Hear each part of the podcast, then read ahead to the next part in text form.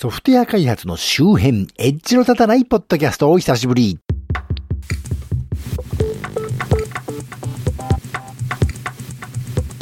最近ネットフリックスのドラマルシファーってやつにハマってましてね、すっかり配信をサボってしまっていた町田です。というわけで、最先端とは言い難い地方在住の私が、独断と偏見でちょっと気になったテック関係を中心としたネット上の話題をおっとり刀で紹介するコーナーです。というわけで今回は令和元年5月に気になった話題ですけれど、先月はまあとにかくファーウェイ問題ですね。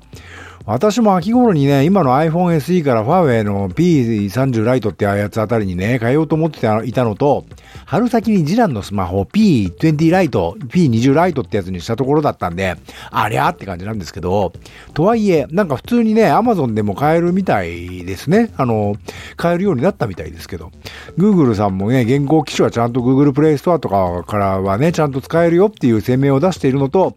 あの、ファーウェイジャパンによると、その現行機種っていうのは、その P30 ライトをね、含む先頃発売になった新機種も含んだ全部のことだよっていう声明出してますからね。当面今出てるやつはみんな問題なくて、今後の新商品が引っかかっちゃう。今後開発されてね、今後出てくる新商品が引っかかっちゃうだけだよって言っててね。まあでも今後どうなるのか予断を許さないのも事実なんですけど、それにしても、一連のあの連議に関して確か明確な証拠っていうのはまだ抑えられてなかったはずと私は思ってるんですけど、あの、ファーウェイの CEO もそういった反発してましてね、この状態で、あの、アメリカの声かけでね、あの、西側証拠の民間企業がこぞって一企業に表量攻めをかけるっていうのは、なんだろうこれって新しい世界大戦かなと思いますけれど、さて、ファーウェイの騒動を今更私が順を取って振り返っても芸がないので、その隙間に出ていた気になるニュースをご紹介しようというのが今回の趣旨です。5月10日、サイバー攻撃にミサイルで対抗。イスラエルはサイバールビコン側を渡ったが、えー、ニューズウィーク日本語版に出てました。えー、一部読みますが、日本で10連休のゴールデンウィークが終わろうとしていた5月5日、イスラエル国防軍のツイッターが機密解除になったとして、ハマスのサイバー拠点を空爆したと発表した。つまりイスラエルに敵対する武装組織ハマスが行ったサイバー攻撃に対してミサイルで対抗したということだと。いうことでね、コンピューター上で行われた、行われた、あの、サイバー攻撃に対する報復として、マジで物理的なミサイルを撃ち込んだっていう話ですね。えらいことですけど、これね。次、5月21日の記事。外部からのサイバー攻撃に制裁 EU が方針固める、えー、サイバーセキュリティ .com というサイトに載ってましたけれども、えー、一部読みますが、EU 諸国は2019年5月17日、域内国の選挙やせん？施設などへのサイバー攻撃に対して、域外国の組織、個人問わず制裁を課す方針を固めました。EU の発表によると、制裁の手段は資産凍結や入国禁止など、実際に制裁を課すには複数の基準を満たした上で、全加盟国の承認が必要など高いハードルを設けていますが、サイバー攻撃に対する抑止力として効果が期待されていますという話題ですね。もう一つ次、えー、セキュリティニュース日本も狙うアプト10に新たな動き、一見問題ない実行ファイルから攻撃展開、えー、セキュリティネクストというサイトに載ってました。えー、一部読みますが、中国の関与が指摘されるサイバー攻撃グループ APT10 アプト10の新たな活動が観測された。従来見られなかったダウンローダーを攻撃に用いていたという、えー、一部飛ばしまして、2018年12月には日本をはじめ少なくとも12カ国以上の企業45社を侵害したとして、米司法省が同グループ関係者を刑事訴追しており、米国、イギリス、日本などが中国が関与するとされる同グループの活動について非難する声明を発表している。今回新たに東南アジア地域で同グループが関与したとみられる新たな活動が観測され観測されたもの。4月にフィリピンでサンプルを取得したとして、えー、エンシローが、えー、詳細を明らかにした。なんだろう、円ロって。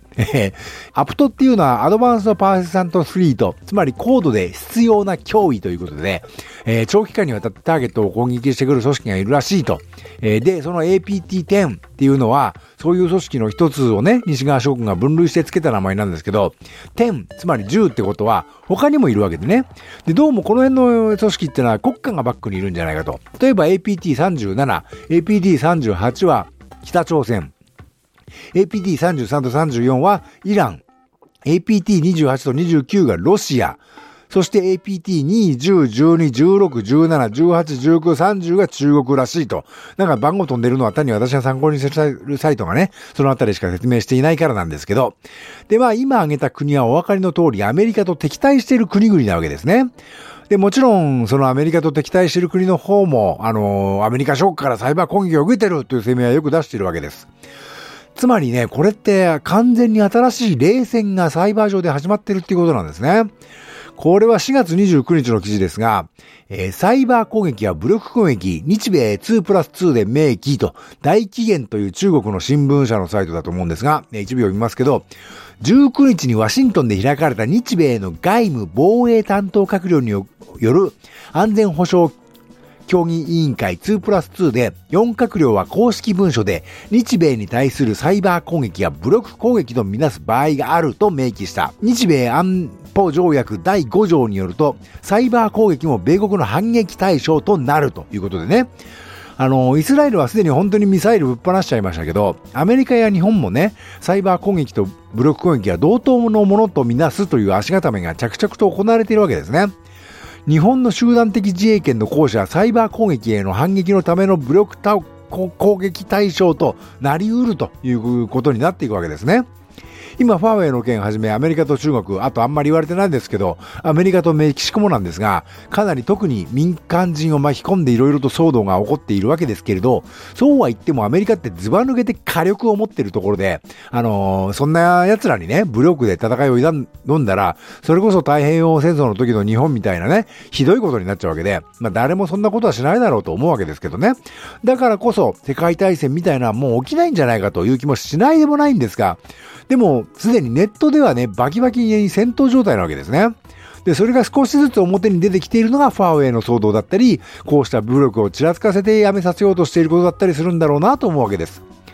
実はトランプ大統領、今のところまだ全然武力行使はしてないんですよね。トランプさんより前の紳士的だと言われていた大統領だったら、とっくにイラクだの、イスラミックステートだのってね、バンバン攻撃してたと思うんですけど、まあ、もっともトランプさんが平和主義者というわけでもなくて、多分戦争のやり方というか始め方がわかんないだけなんじゃないかと思うんですけどね。というわけでトランプ大統領の時代というのは武力衝突ではないサイバー戦争とか政治的揺さぶり合いとかそういうのがメインの戦争の時代なのかなと思ったりします。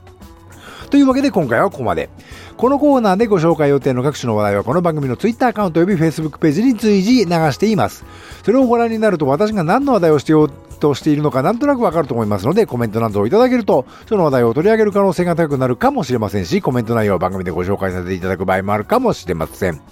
今回ご紹介した内容、えー、各話題はこの番組のショーノートからリンクを貼っておきます。現在お聞きのポッドキャストアプリの画面からリンクをたどれる方はそちらから、そうでない方はこの番組名、エッジの立たないポッドキャストでググっていただくと配信サイトが出てきますので、そちらからご参照ください。ではまた。